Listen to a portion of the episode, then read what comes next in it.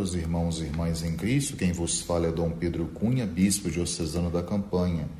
Hoje é domingo, dia 9 de abril, e nós estamos celebrando o domingo da Páscoa na ressurreição do Senhor, cujo evangelho é de João 20, de 1 a 9, onde diz assim: No primeiro dia que se seguia ao sábado, Maria Madalena foi ao sepulcro de manhã, de manhã cedo, quando ainda estava escuro viu a pedra removida do sepulcro, correu e foi dizer a Simão Pedro e ao outro discípulo a quem Jesus amava: Tiraram o Senhor do sepulcro e não sabemos onde o puseram.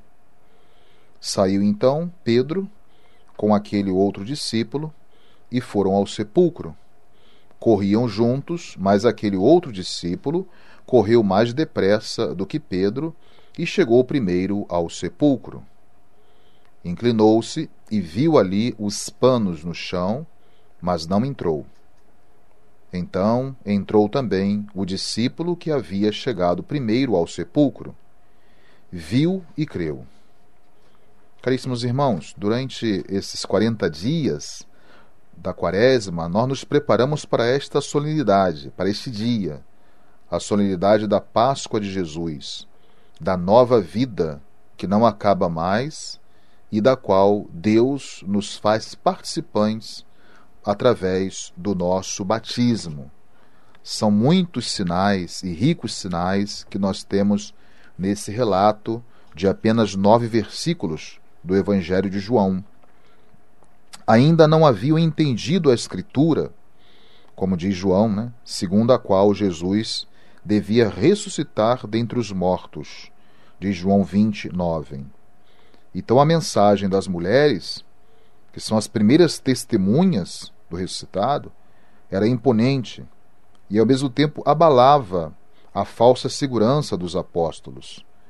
Pedro viu o túmulo vazio, viu os panos, mas ainda não consegue crer, porque a Páscoa já enrompeu totalmente do Evangelho de João, como ele quer nos descrever. Como as mulheres, e mais ainda, João já não pode deixar de anunciar a vitória sobre a morte. João viu e creu, como nós destacamos na leitura do Evangelho de hoje. Então a Páscoa, então começou a incendiar o mundo com esse fato e ao mesmo tempo com essa novidade. É esta luz, portanto, que já não se apaga mais entre nós. É a luz de Cristo, como nós cantamos no sábado da vigília pascal, quando as nossas igrejas, as escuras, o sacerdote entra com o sírio pascal cantando Eis a luz de Cristo. Esta luz que dissipa o poder das trevas. Mas temos ainda algumas imagens importantes dentro desse evangelho. Não podemos deixar de falar da imagem de Maria Madalena também, que vai ao túmulo primeiro, antes mesmo dos dois discípulos, Pedro e João. O que representa a imagem de Maria Madalena? Simboliza a comunidade sem fé ainda.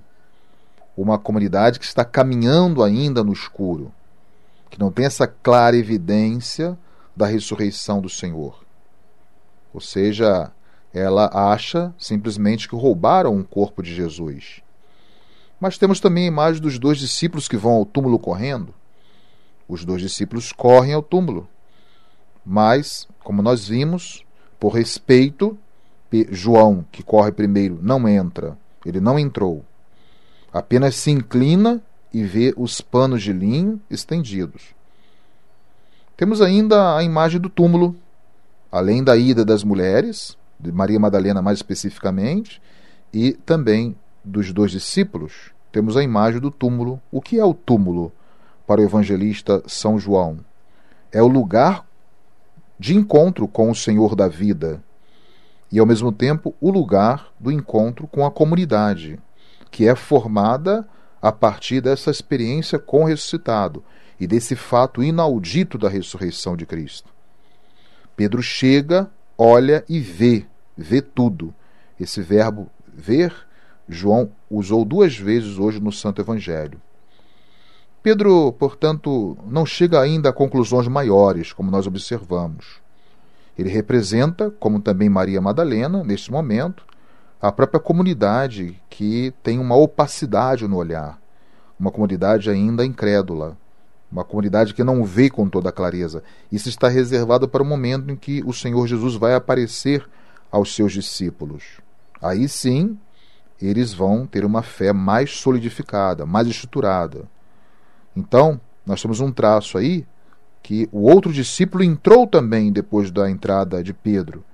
E aí o texto fala do Evangelho, ele viu e acreditou. Contrariamente a uma falta de fé. O discípulo que Jesus amava, que aí não é mencionado o nome de João, percebeu claramente que Jesus havia ressuscitado. Aí essa percepção ou essa visão do campo da fé que o próprio evangelista João tenta nos descrever. Então, com essa imagem, caros irmãos, nós temos que levar a sério o que nós prometemos a Deus também na noite da vigília pascal. Renovamos a nossa profissão de fé ali, naquela liturgia riquíssima em sinais batismais. E por isso, quando prometemos a Deus, nós cremos nele, já ali assumimos o nosso id missionário, nosso id testemunhal. Portanto, levamos a sério essas promessas e ao mesmo tempo somos chamados a dar testemunho de Jesus ressuscitado a exemplo dos discípulos também, que após a sua volta para junto do Pai, assumiram esse compromisso junto a Jesus, de anunciar a paixão, morte e ressurreição de Cristo. Então, conforme escreveu o próprio apóstolo Paulo aos Colossenses, isso aqui serve para a nossa própria vida, o que devemos anunciar e como devemos viver a partir dessa experiência do ressuscitado, não somente durante todo o tempo pascal, mas durante toda a nossa vida cristã. Se, portanto, ressuscitaste com Cristo, buscai as coisas lá do alto, onde Cristo está sentado à direita de Deus. Então nós temos que viver segundo essa fé no Cristo ressuscitado. Já não somos mais filhos das trevas, da luz. O pecado e a morte já não têm mais domínio sobre nós. Então, por isso, nós temos que viver como exatamente filhos de Deus e, ao mesmo tempo, como alguém que experimenta a ressurreição de Cristo e testemunha a ressurreição de Cristo. Então, como testemunhas da ressurreição de Cristo, nós devemos confirmar na fé todos os nossos irmãos, sobretudo aqueles que ainda jazem nas trevas da ignorância, do pecado, que ainda não experimentaram essa luz admirável do Cristo ressuscitado. Então, sobretudo, levar essa esperança do Cristo ressuscitado para os irmãos que vivem a dor, que experimentam perdas, que experimentam os diversos reveses da vida. Então, que possamos, a partir dessa experiência que está no centro da nossa fé, da fé da igreja, dizer: Eu quero crer em Jesus ressuscitado. O crucificado, ele está hoje na glória do Pai. E crendo nele, eu quero viver a minha vida, desde já marcada pela morte vitoriosa de Cristo, marcada pela certeza da sua ressurreição. Por isso, assim, ainda resgatando o apóstolo Paulo e fazendo das palavras dele as nossas palavras também, faz-se, portanto, necessário entender a nossa existência como sendo uma parte efetiva da vitória de Cristo na ressurreição. Não é simplesmente um relato que João hoje nos dá, mas nos mostra que a sua vitória é também a nossa vitória. E dela nós já participamos como batizados nesse mundo, nesta vida. Então, desde já, nos preparamos para estar com Ele um dia na glória. Mas que possamos tomar nesse dia de hoje, durante todo o tempo pascal e a nossa vida cristã, esse fragmento da carta de São Paulo aos Colossenses 3, 4. Quando Cristo, vossa vida, aparecer, então também vós aparecereis com ele na sua glória. Uma feliz e abençoada Páscoa a todos. Vivamos como filhos da luz, sal da terra e luz do mundo. Levai a todos a alegria do Cristo ressuscitado. Louvado seja nosso Senhor Jesus Cristo, para sempre seja louvado. O Senhor esteja convosco, Ele está no meio de nós. Deus vos abençoe e vos guarde. Amém.